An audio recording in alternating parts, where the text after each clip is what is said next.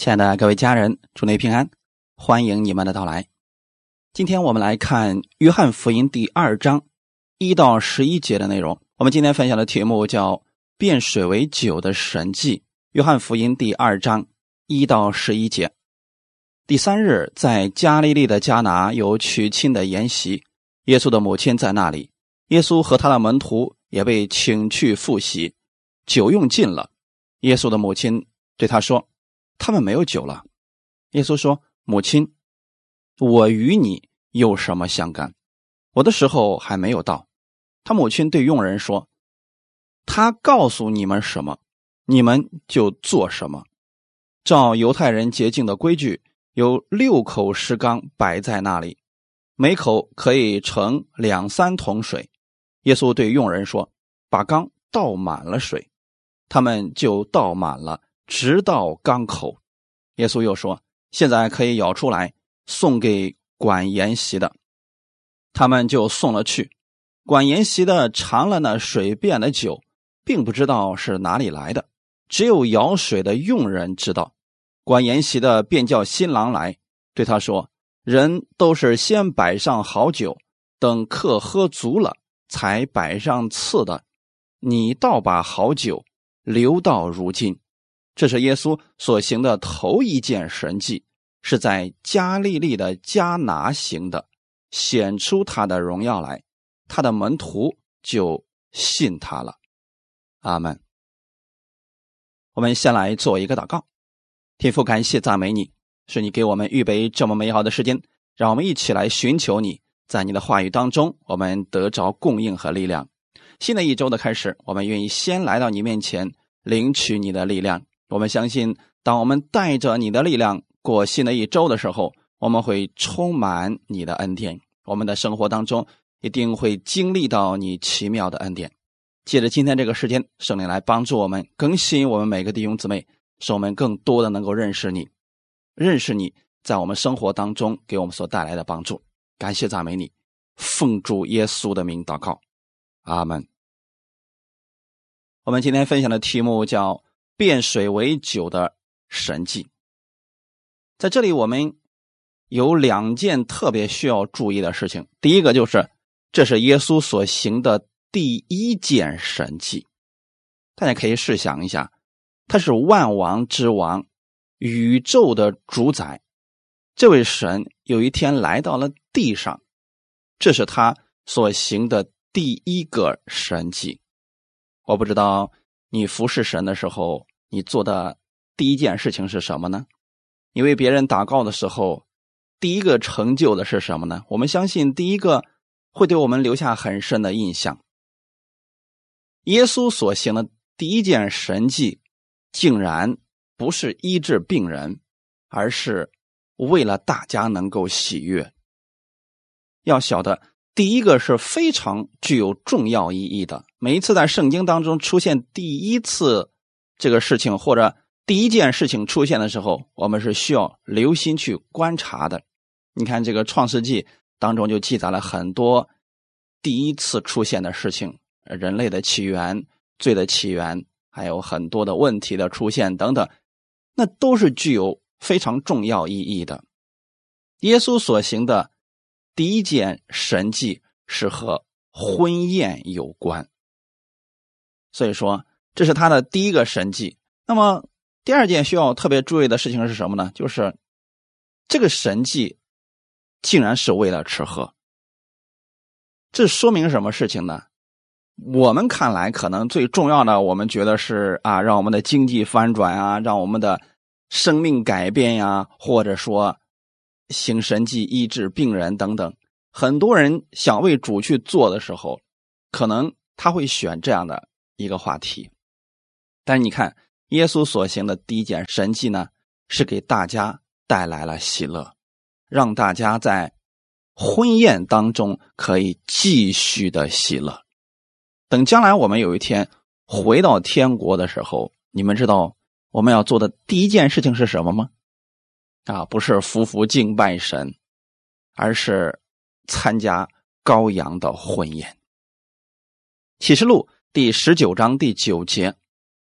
天使吩咐我说：“你要写上，凡被请赴羔羊之婚宴的有福了。”又对我说：“这是神真实的话。”启示录呢，是对将来的很多事情的一个预言。你会发现，被请赴羔羊之婚宴的有福了。这是指信耶稣的人。有一天我们要回去，我们回去做什么呢？赴羔羊的婚宴。原来我们回归到天家的第一件事情。竟然是要去参加婚宴，也是需要去吃喝东西的。水变酒是耶稣所行的第一件神迹。那么，这个神迹它有什么特殊的意义呢？你知道，在旧约，摩西面对法老的时候行的第一件神迹是什么吗？是水变血。他和新约耶稣。所行的第一件神迹，有一个共通点，都是水变来的。那这里耶稣所做的事情，跟摩西的有什么区别呢？旧约之下，摩西水变血，当时水里的那些生物都死掉了，带来了死亡。所以水变血是表明了神的公义。因为那里有罪恶，人抵挡神，所以神显出了他的公义和刑罚。而耶稣所行的第一件神迹——水变酒，则表明了神的恩典。人虽然依然有罪恶，但是这份恩典施恩下来的时候，我们的主不看人的罪，反而继续。将祝福赐下。我们可以想象一下，那天晚上参加迦拿婚宴的人都没有问题吗？难道神看不出他们内心的罪恶吗？神看见了，可是耶稣依然把祝福赐下来的，因为他来到世界上的目的不是要定世人的罪，乃是要叫世人因他得救，而。今天供应大家生命，供应大家喜乐，也是让大家得救的一部分。因为不久之后，耶稣就要上十字架，担当所有人的罪，完成神所需要的公义和刑罚。耶稣代替我们的罪，我们就可以承受从基督而来的祝福和喜乐。我们把这个称之为恩典。哈利路亚！耶稣走进了有需要的家庭，给人带来了安慰和喜乐，带来了帮助，使忧愁的、绝望的，最后充满了喜乐和盼望。我们可以看出来，当时耶稣出来做工的时候，带着门徒们参加了迦拿的娶亲的筵席，这就说明啊，我们就算是信主了。没有必要把这个世界上所有其他的呃活动全部取消，甚至有些人处于这个排斥的态度，这个不正确啊。那有些人就说了啊，那信了主之后不能抽烟，不能喝酒，不能参加婚宴啊，不能参加呃葬礼等等，这些呃都是世俗上的。那你看看耶稣，他邀请了门徒跟他一起去参加这娶亲的宴席，而且呢。在筵席上，人家还喝酒了，弟兄姊妹，所以我们要从圣经上找出来耶稣给我们的榜样。哎，神说了什么，我们去遵行；凡不符合圣经的，我们才不需要去遵行啊。很多的时候啊，因为很多人不读圣经，他就不知道这些都是圣经上没有的，结果人加上去了，一些人在遵守，结果把自己给捆住了啊。啊，弟兄姊妹，我们看到了。耶稣他没有说带着门徒们去没有人烟的地方传福音，依然是在城市当中，有时候也会去乡下，但是他是在有人的地方，把天国的这个祝福福音传递给大家。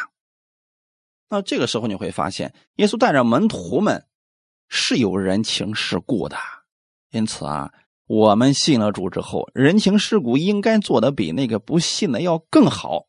我们要彰显出来基督的荣耀。那现在，耶稣和门徒们去了迦拿的婚宴，酒用尽了。突然的时候吧，这个没有酒了。以色列当地的结婚啊，他们一般来说要维持七天的时间。那这个时候呢，啊，这一家人啊就会预备很多吃的和用的，还有酒，供大家呢非常喜乐的。啊，去吃喝，可是还没等到这婚宴结束呢，没有酒了。他们的婚宴一般都是在晚上，你说这个时候去哪儿买这个酒呢？也许这家人经济不太富足，他可能已经把自己能献上的都献上了的，可能他也没有预料到来的人多了，结果酒很快就喝完了。这也指的是我们的人生，有很多时候走到了谷底，到了一个无奈无助的地步。你比如说，有些人身上有疾病，可是呢，医生已经没有别的方法了。你也可以说，他的酒用尽了，他已经把自己能努力的、能摆上的都摆上了，可是问题依然还没有解决。有些人在痛苦当中一直想走出来，他努力了一切，这也是酒用尽了。在失望、绝望临到的时候，无路可走的时候，这是我们人生酒用尽的时候。这个时候该怎么办呢？本来大家都高高兴兴的在参加婚宴呢，突然没有酒了，这是个非常尴尬的事情。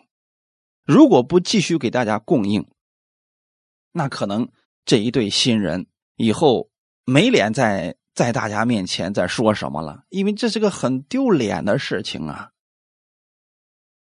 所以说，在我们人生走到无路可走的时候，你不要灰心绝望，你要去寻找我们的耶稣。其实，从很多的见证来看。不少人都是在人的尽头的时候找着了耶稣。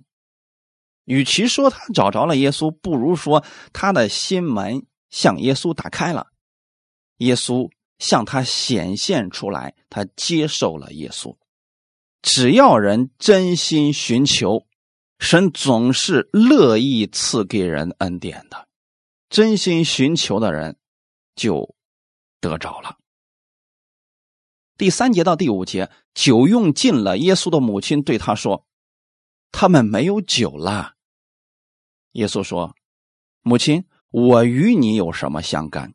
我的时候还没有到。”他母亲对佣人说：“他告诉你们什么，你们就做什么。”大家一定要正确的来理解这句话语啊。酒用尽了，作为玛利亚的亲戚来说，他很着急，可能他的亲戚们也很着急。可是现在没有别的方法了。为什么玛利亚会想到找耶稣呢？也许玛利亚心里边一直就知道，这位耶稣就是弥赛亚，他将来要拯救世人，要完成神的大使命。可能在玛利亚的心里面，他觉得耶稣一定能够成就此事。但是，我们一定要准确的在那个当时的环境当中，如果耶稣之前行过很多神迹，玛利亚去求耶稣的时候，那我们可以说不用太担心。可现在是耶稣之前从未行过神迹。这个时候，你能想起来全然依靠耶稣，这才是真信心。阿门。你看，我们在世上很多信徒出现问题的时候，比如说身体上有疾病，他一般都要去寻求那个过去曾经医治过很多人的牧师，因为觉得他之前都找了呃，那么多人去找他都得医治了，那我去找他肯定也没有问题啊。我们的信心一般都会建立在这个人过去做过什么事情上。其实严格来讲，这个不是信心，这个只不过是我们把焦点放在了人的身上，觉得这个人一定行。真正相信神是什么呢？他之前没有做过这样的事情，那么我祷告神，我相信神一定能做到。水变酒的事情之前没有发生过，玛利亚肯定不知道这个事情的。他对神的相信，那就是他是创造一切的主。什么叫创造呢？本来没有，现在神创造出来了。世界就是这么来的呀，本来没有，空虚、混沌、渊面、黑暗，神创造了这一切，因此神迹那是神所做的。也许这个人之前他没有行过神迹，但是他祷告神，神可以借着他去做事情，如同现在的耶稣一样。阿门。因为在耶稣里面呢，就是圣灵，那是这位圣灵也住在你的里边。你若相信的这位主是创世的主，那你向他祷告，他会成就新事。就对你来说，这个事情没有见过。阿门。玛利亚当时是以一个信徒向造物主祈求的这个方式出现的，所以耶稣才对他说：“妇人，我与你有什么相干？”这这个时候可不是母亲跟儿子之间的对话啊！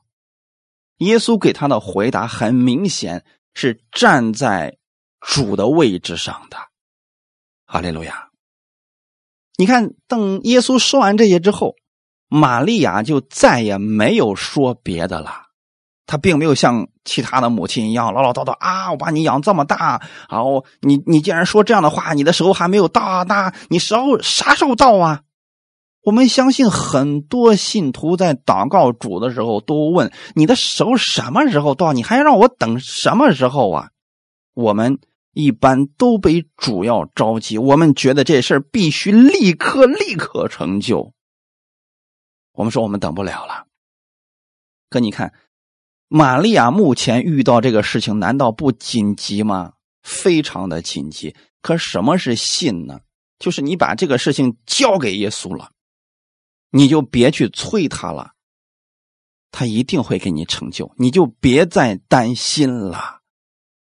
阿门。很多时候我们是交给主了，马上又转回来，然后我自己又承担着，最后我们发现这个事儿没有成，我们又开始埋怨。玛利亚不是这样的。他告诉耶稣之后，耶稣就把这个事情接过来了。阿门。这是我们一定要明白的神迹的发生，是我们把这个事情交给主了，让他来做，而不是我们去命令主去做事情。很多时候，一些人的祷告是给主画了一个圈啊，你就在这个圈里给我做什么事儿。这个时候你会发现，很多时候我们的决定不一定是正确的。如果神真的按照我们那个方式成就了，也许并不是什么好事。那我给大家讲的意思是什么呢？你若想在你的生命当中经历神迹，把你现在的难处告诉耶稣，然后就别再忧虑了。我说这个不忧虑是什么呢？这事情依然还在，但我们心里边。不再为此事而发愁，是真的告诉他了。我相信主一定会给我成就的。那你一定会看到这个结果的。阿门。耶稣的回答：“妇人，我与你有什么相干？我的时候还没有到。”我们不要觉得耶稣在这儿不尊敬他的母亲，因为现在的关系不再是母亲跟儿子的关系，而是。信徒跟主之间的关系，这里也没有不敬的意思。这也是呢，当时犹太人的一个习惯用语。因为在犹太人的生活习惯当中，这个儿子呢，到了三十岁之后啊，他就属于一个成年人，他可以直呼他父亲或者母亲的名字，这都不算过分。因为呢，在犹太人的心里边，孩子不过是神给他的产业，而并不是个人附属品。这点我们一定要从这个地方来理解啊。从上下文我们可以看出来，耶稣说：“我的时候还没有到。”意思是，这个事情我知道了，我会按照我的处事方式解决这个问题。玛利亚其实一听到他这么说，立刻就明白了，那就是让耶稣自己做决定。这也显出了耶稣的神性。他虽然在地上的这个肉身的身份是玛利亚的儿子，但同时他也是神的儿子。在事工的现场，我们不要觉得有这个。感情的束缚，一般如果有亲情加入其中，我们会乱的，因为太在乎了，所以反而就乱了。这个地方从哪儿可以看出来呢？就比如说，你会发现很多人都有遇到过类似的情况，那就是我们呢为别人祷告的时候吧，我们信心挺大的，可是，一旦这个事情出现在我们自己身上，或者说出现在我们自己孩子的身上的时候，我们整个人就乱了。你比如说，孩子这个发烧了，或者现在身体上有疾病，那我们祷告一遍又一遍，心里边是非常的着急，然后还有时候会怀疑神，说什么时候可以成就？我们变得非常的狂躁。这是什么原因呢？就是因为有亲情加入其中了，这就容易乱。所以我给一些弟兄姊妹的建议，我说什么呢？说如果你的孩子有了什么样的事情，或者你的亲人、你的家人有什么事情需要带到，你可以让弟兄姊妹为你带到。同样的，如果别人家的孩子有了问题，你要为他带到。相互带到的时候，我们会发现，哎，我们这个就平衡过来了。一般我们因为可能这个人对我们太重要了，所以很多时候我们会被这个情感所束缚，会乱在其中。你看，耶稣在这一块上，人家分的比较清楚啊，说我的时候。还没有到，感谢主，玛利亚立刻就听懂了。耶稣要施行神迹，有他的时间，所以玛利亚把这个事情交给他之后，他马上对佣人说：“他告诉你们什么，你们就做什么。”这就说明玛利亚已经相信了呀，已经相信这事耶稣能处理呀。至于怎么处理，玛利亚不过问了。那我希望我们所有弟兄姊妹，你们要明白这一点。我们把我们的事情交给主之后，不要要求主你必须按照我说那个方式来成就，那个太麻烦了。有时候我们的方式不一定正确，也不一定是对我们有益处的。你只需要把你的问题告诉主，然后呢，他会给你成就一个结果，我们接受就好了。阿门。道成肉身的耶稣能体会到这家人现在所遇到的问题，他没有拒绝玛利亚的请求，只是说我的时间还没有到。那就是说，一旦时候到了，耶稣就会立刻出手拯救。这就是耶稣做事有自己的时候。我们不要去问主啊，那你那时候啥时候到啊？这个真不是我们该问的事情。你要知道，神一定会在正确的时间、正确的地点做最适合你的事情，这就足够了。这就是信任。阿门。你比如说，圣经里面提到拉萨路病了，其实呢，当时啊，这个有人就去找了这个耶稣，说：“这个你所爱的这个拉萨路病了，那当时还没有死。可惜是什么呢？”耶稣听到这个之后，也许就说：“啊，那我知道了。”耶稣并没有立刻的去拉萨路的家里边。就那个时候，按我们人来讲，你应该争分夺秒的与时间赛跑啊。但是在约翰福音十一章里边提到，耶稣在所居之地仍然住了两天。这个时候，拉萨路死了，并且。已经埋葬了。等耶稣再去找着拉萨路的时候，当时啊，已经死了四天了。按人的说法来说，耶稣呀，你来晚了。如果你早点来吧，他不会就这样去了呀。弟兄姊妹，可能当时我们不理解，说，呃，为什么马大和玛利亚一直对耶稣说：“主啊，你若早来，我的兄弟必不至于死。”其实他心里面是有一个埋怨，说：“我们都差人去找你了，你为什么不立刻过来呢？”这也说明一个事情：耶稣做事确实有自己的时候，但是我们看结果就好了。耶稣有没有耽误事情呢？没有。在这件事情上，耶稣让我们知道了，他就是生命，他就是复活。你们认为没有希望的事情，在耶稣总是有希望的。阿门。就算你现在的祷告没有立刻成就，不代表神没有听到你的祷告。你要做的事情是什么呢？像玛利亚一样，把你现在的难处告诉耶稣。无论神用什么方式给你成就，你乐意接受就好了。如果现在时候还没有到，那我们就忍耐等候好了。在忍耐等候的时候，不是以埋怨的心态，而是像农夫忍耐等候地里的庄稼成熟一样。你比如说现在啊，已经四月份了，那么可能再过不了多长时间，哎，那个麦子就成熟了。那你总得等它成熟了，你再去收割吧。你不能今天在家里边宣告说啊，明天麦子就成熟，我就要收割它。时候不到的时候啊。你就只能忍耐等候，但是这个忍耐是带着盼望的忍耐，而不是抱怨的忍耐。那现在不熟，是因为温度还不够，这麦子还在里边继续的成长呢。神让你等候，是因为他要把最好的赐给你。阿门。玛利亚肯定是明白了耶稣的这个心意了，所以他就提醒佣人，他说什么。你们就做什么？也许啊，过了没多久，耶稣那个时候到了，怜悯人的耶稣开始介入到了这家人的问题之中。耶稣因地制宜，解决他们的问题。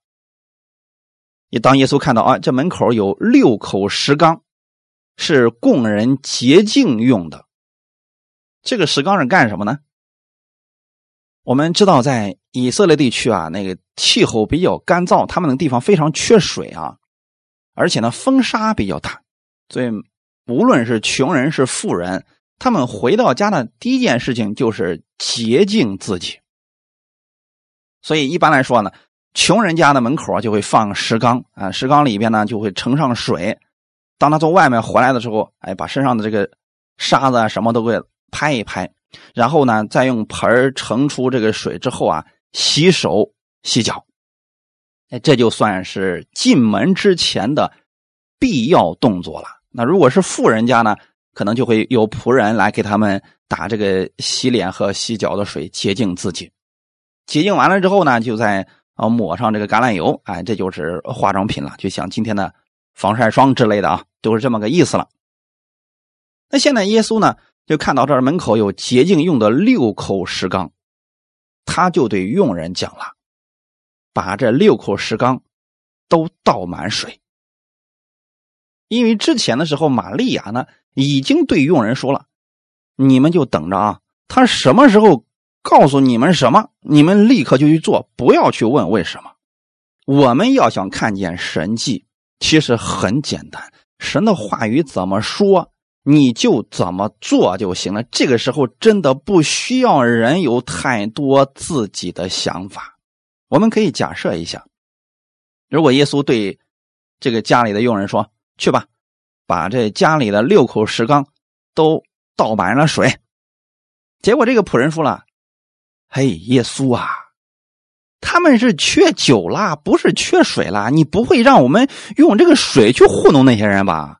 啊，你赶紧想想办法吧，怎么样给我们弄出酒来？我们要的是酒，不是水。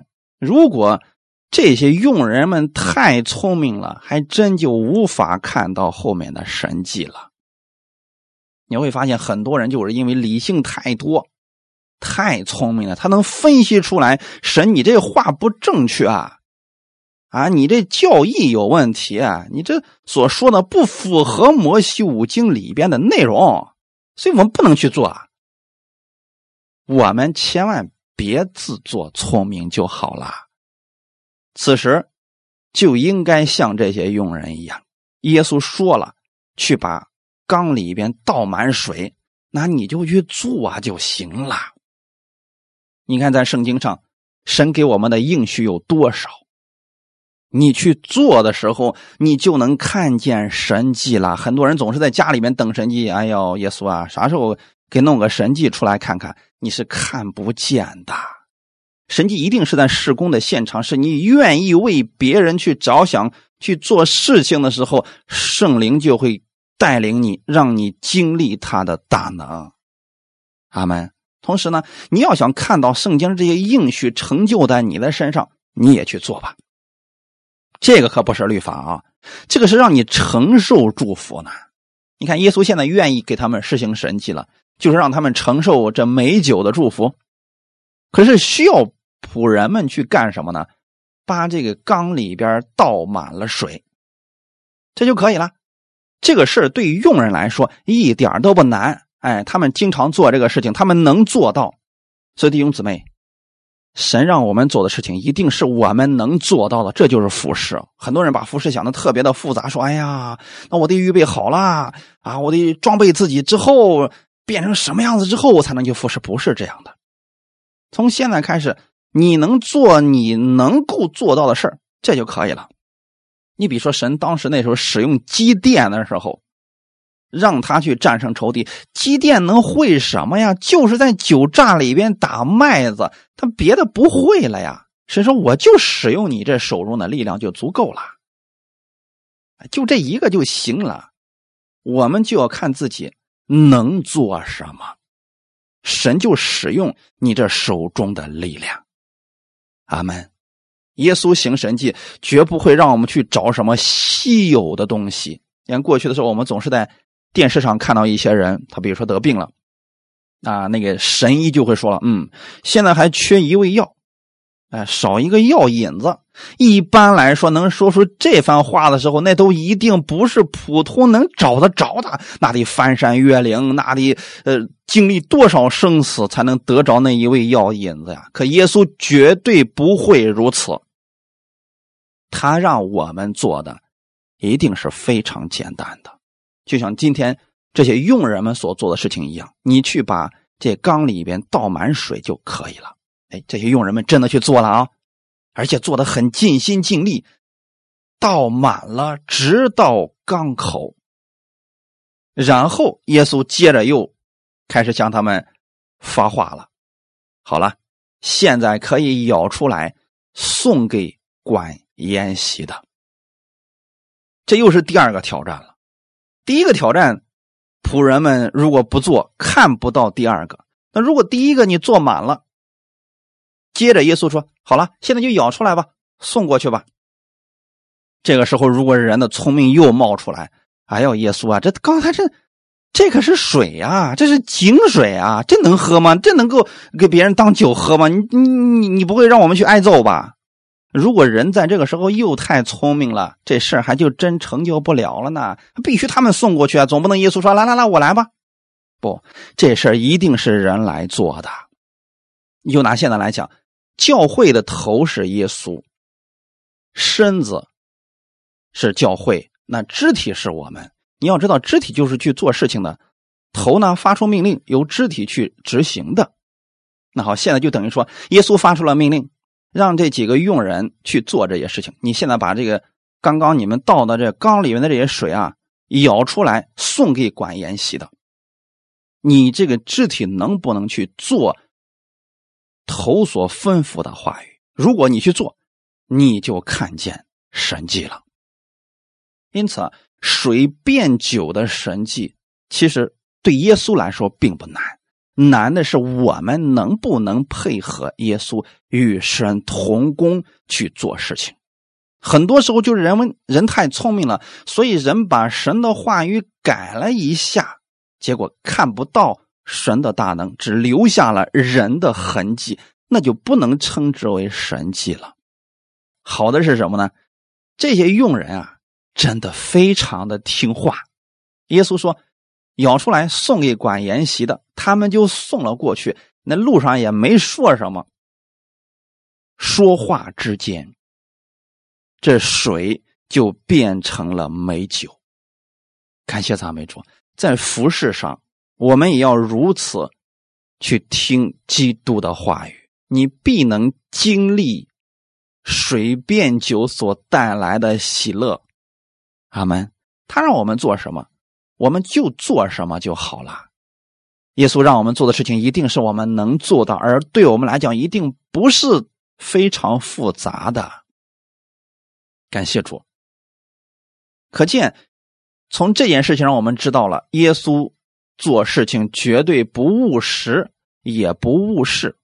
只要人相信，你相信了，你一定会带出一个果子，就是顺服。问题是，很多人还没相信呢。一些人必须说着让他去顺服，那个就不是顺服了，是屈服了。在这种服从之下，确实看不见神迹。因此，我们为什么一再要强调大家要相信呢？就是这个可能无法透过我的理性分析正确，但我依然相信神的应许。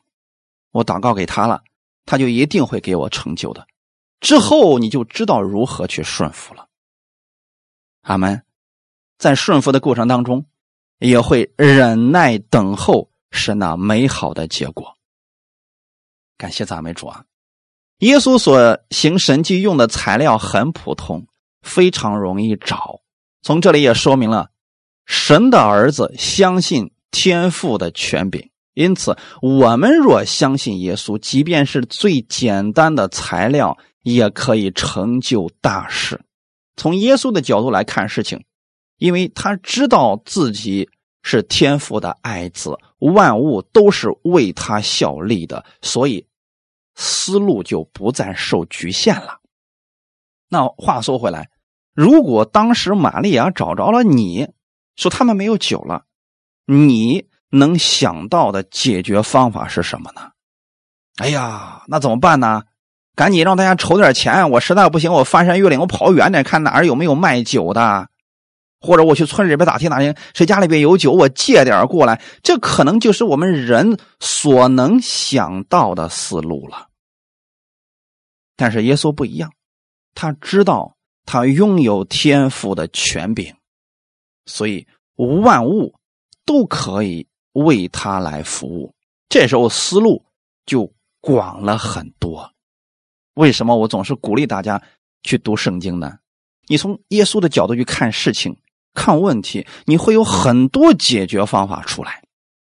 它并不一定是咱们讲道里面所说的这一种。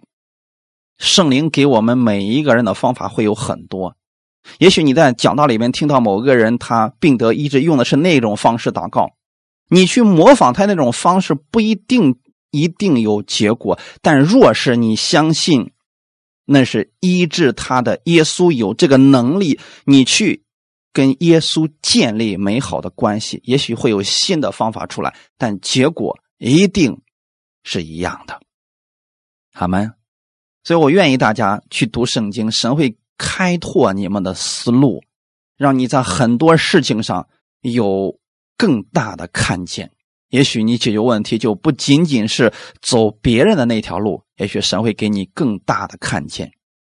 所罗门拥有智慧，其实是因为他有很多从神而来的启示，所以他看问题、解决问题有很多种方法。耶稣。你看看他在四福音书上记载了很多的耶稣所行的神迹，他是不受这个时空的限制、这些问题的限制的，是因为他有从神而来的智慧。他们感谢赞美主，他们还是要说一下，耶稣发出命令的时候，就需要当时的仆人们配合。如果他们不相信、不愿意去做这事儿，也很难成就啊。所以神的事工需要人的参与，我们是与神同工的。阿门。马可福音十六章十九到二十节。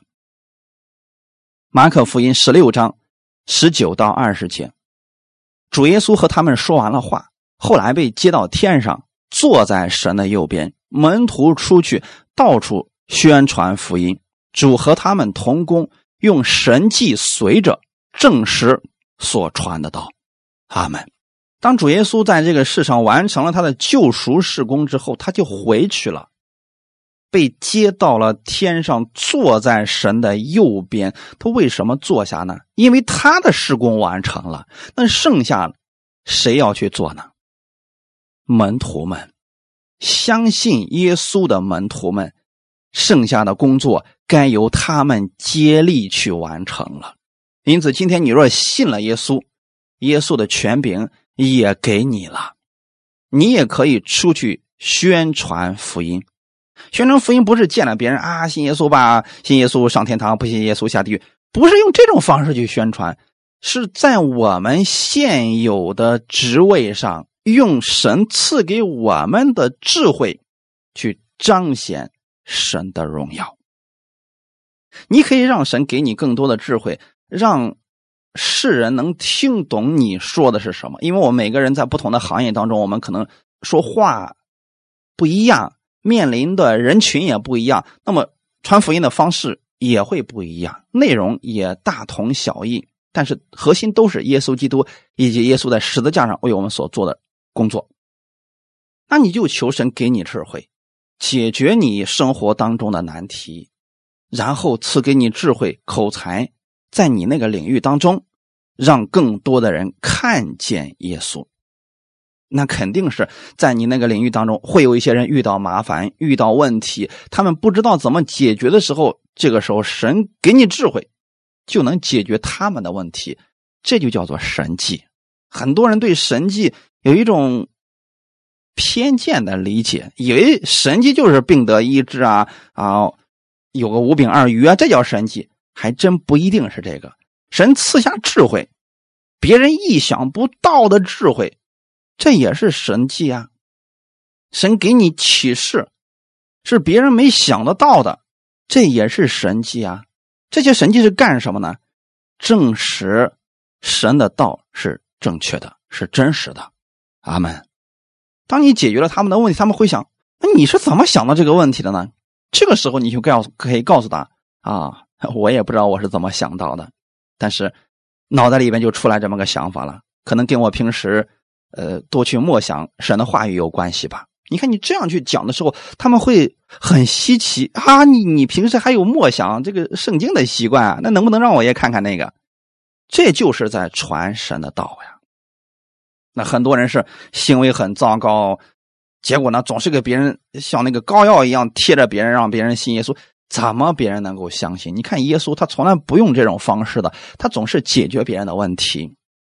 对于渔夫、税吏那些人的问题，他们有不同的解决方法。这些人都被吸引过来了，所以跟在耶稣后面的有很多人，是因为耶稣都解决了他们的问题。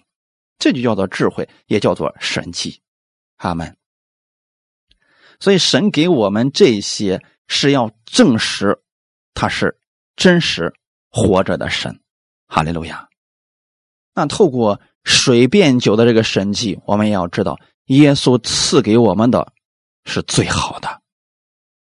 第九节到第十节，管筵席的尝了那水变的酒，并不知道是哪里来的，只有舀水的佣人知道。管筵席的便叫新郎来，对他说：“人都是先摆上好酒，等客喝足了，才摆上次的。你倒把好酒留到如今。”通过这段对话，我们可以看出来，这一家人他也确实想把最好的都给这些宾客们。可能是财力有限，能买的酒就那么多了。那过去可能有一些人，他们是这样一种做法，就是前面预备一些好酒，大家先喝着，等喝着差不多了呢，好，然后换上一个不太好的酒，反正大家都喝的差不多，也也品尝不出来了。可是管筵席的他不喝那么多呀，他总是能尝出来哪些酒好，哪些不好的。从此你可以看出来，世人做事情总是有自己的一套秘诀在其中，唯有耶稣，他给我们的总是最好的。哈利路亚，总是最好的呀！这就是透过那个管筵席的口，我们看出来了，耶稣给人行神迹，在最好的时间、最正确的地点，他要做最奇妙的事情。阿门，哈利路亚！如果之前啊，大家都没喝完的时候，那原来的酒还没喝完的时候，这个时候你送过去，显不出来这个。可问题是，现在大家都喝的差不多了。这个时候，你再把好酒送过去，管筵席的就觉得你这家人非常的实在，这也正显出了神的儿女跟世上的人的不同之处了。阿门。所以，耶稣的这个时间是最好的，他给我们的也是最好的。管筵席的证明了一件事情：耶稣所变的这个酒。是好酒，哈利路亚。那你知不知道耶稣也要把最好的赐给你呢？路加福音第十章四十一到四十二节，耶稣回答说：“马大，马大，你为许多的事思虑烦扰，但是不可少的只有一件。玛利亚已经选择了上好的福分，是不能夺去的。”这句话里的意思是什么呢？耶稣愿意把最好的赐给我们，上好的福分赐给我们。那你怎么去领取呢？就需要像玛利亚一样，坐在耶稣的脚前。哈利路亚！这段经文讲的是有一次耶稣去了马大的家里边，等耶稣到了马大家里的时候啊，哎，马大就去厨房里边忙活了，玛利亚。却坐在了耶稣的脚前听他讲道，这就是有福的人该做的事情。我们在每一周刚开始的时候，你你知道有很多人就来到神的面前先领受话语，这个真的特别重要。你如此做，就相当于说你像玛利亚一样，先来领受基督的话语，你得着力量了。你再去做工，你会把最好的给人，你会把你最荣耀的样式借着圣灵彰显给世人。如果我们自己都没有力量，我们去做工的时候，可能真的就会像马大一样，做着做着就抱怨起来了啊！为什么是我自己在做？为什么别人都不做？他心里就会有苦毒和抱怨了。唯独你先灵受了基督的力量。与圣灵同工，再去做事情，你会发现事半功倍。你自己做的时候，也是有喜乐在其中的。阿门。当我们接受耶稣的时候，我们就拥有了耶稣的生命。我们在世上无论遇到什么困难和问题，我们可以依靠耶稣的恩典胜过，因为你每次看到耶稣，你就看见了信心。阿门。每次当你软弱的时候，耶稣就是你的刚强；当你发现自己的酒用尽了的时候，你就去寻找耶稣吧，他总会给你方法的。今天也许不是让你去把缸里面调满了水，然后给你变出酒来，但耶稣一定会用其他方式解决你的问题，让你经历他的大能。阿门。约翰一书第五章四到五节。因为凡从神生的，就胜过世界；使我们胜了世界的就是我们的信心。胜过世界的是谁呢？不是那信耶稣是神儿子的吗？阿门。你看这段经文说的是什么意思呢？从神生的就胜过世界。你们是不是从神生的呢？当你信耶稣的时候，在神看来，你不是从血气生的。不是从人意生的，乃是从神生的。从神生的是指他里边已经有了圣灵，这位圣灵可以帮助他胜过世界。那使你胜过世界的是什么呢？信心。你相信的又是什么呢？你相信耶稣是基督，是神的儿子，而耶稣把这个权柄给了你了，所以你现在是神的儿子。带着这份信心去生活吧。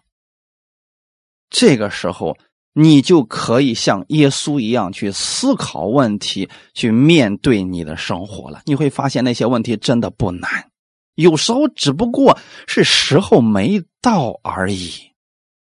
等神的时候到了，这个问题一定会最终变成对我们有益处的。阿门。我们经常会说，万事互相效力，叫爱神的人得益处。很多人只是背这句话语，真正使用的时候，今天咱们的这段经文，你就可以看出来了。这就是万事互相效力。这家人不单没有因为没有酒了受到羞辱或者难堪，反而得到了管延熙的夸奖。这家人真的太实在了，把好酒一直都留到如今呢。阿门。所以。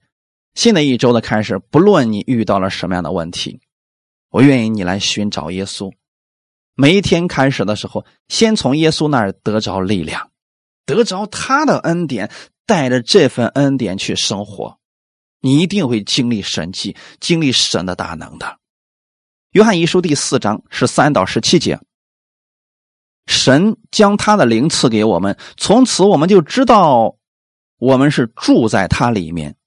他也住在我们里面，父差子做世人的救主，这是我们所看见且做见证的。凡认耶稣为神儿子的，神就住在他里面，他也住在神里面。神爱我们的心，我们也知道，也信。神就是爱，住在爱里面的，就是住在神里面，神也住在他里面。这样，爱在我们里边得以完全。我们就可以在审判的日子坦然无惧，因为他如何，我们在这世上也如何。很多人可能只是用了十七节的内容，用的比较多的就是耶稣如何，我们在这世上也如何。我们把前后文都看一看，也许对我们的帮助会更大一些。圣灵今天在我们里面住着，你就应该知道你是神的儿子。因为你相信并承认耶稣是神的儿子，圣灵就住在你里边，成为了这美好的见证。那你知道圣灵住在你里边的时候，你就问自己一个问题：我遇到问题的时候，圣灵能不能帮助我解决这些问题？如果你承认圣灵有这个大能，那么你就把你的问题告诉给我们的天父，你就不要再惧怕。不要再担心了，交给耶稣之后，你就需要像玛利亚一样，他说什么我就相信什么。此时在等待这个结果期间，你可以去默想神的话语，留心去聆听神给你什么样的启示。你若心静下来，是一定可以听到的，因为神就是爱，你住在神的爱里边，惧怕就被赶出去了。在主完全的爱里边，你就真的可以坦然无惧了，这才能活出来耶稣如何，你在这世上也如何的样式来呀。那如果我们只是背一背这段经文，心里还是惧怕，因为没有根嘛。所以你要去思想，你是神的儿子，拥有耶稣的权柄。耶稣面对到这个问题，他该如何去想呢？如何去解决呢？而且他的解决方法一定不是特别复杂的。一定是很简单的，最后还能达到最好的效果。那么，就让神赐给你这样的启示，带领你这一周经历他的奇妙吧。感谢赞美主，我们一起祷告。天父，我们感谢赞美你，谢谢你借着这样的话语来安慰我们，带领我们。新的一周的开始，我们愿意经历你的喜乐和美德。请你带领我们使用我们成为祝福的管道，也能给别人带来喜乐、带来盼望，因为你是祝福的源头。生活当中我们也许会遇到一些问题，但是你是我们的智慧，你给我们的方式一定是最简单、最有效果的。我愿意在你的话语当中得着力量。新的一周，无论我们往哪里去，我们知道圣灵与我们同在，我们就会经历你奇妙的大能。奉主耶稣的名，赐福给我们所有听到的弟兄姊妹，让他们在生活当中这一周能经历你的同在。哈利路亚！赐福他们手中所做的，奉主耶稣的名祷告，阿门。奉主耶稣的名，赐福今天所有听到的弟兄姊妹，你们是神的爱子。耶稣虽然回去了，可是呢，他将他的权柄、能力、荣耀留给了你。你今天是基督的门徒，所以你出去的时候，你也是带着基督的大能。无论你往哪里去，你身上这个权柄和荣耀并没有减少。愿你能够使用耶稣的权柄，承认自己不能完全依靠耶稣的大能，你也能有很多的奇思妙想，经历他的奇妙。愿神赐给你智慧，祝福你手中所做的，让你成为别人祝福的管道。哈利路亚！也奉主耶稣的名赐福你和你的家人，远离一切的疾病。无论这个世界怎么样变化，人们多么惧怕，你在基督里坦然无惧，因为你在神的爱中。愿你把这份爱也能够传递出去，成为更多人的帮助。奉主耶稣的名祷告，阿门。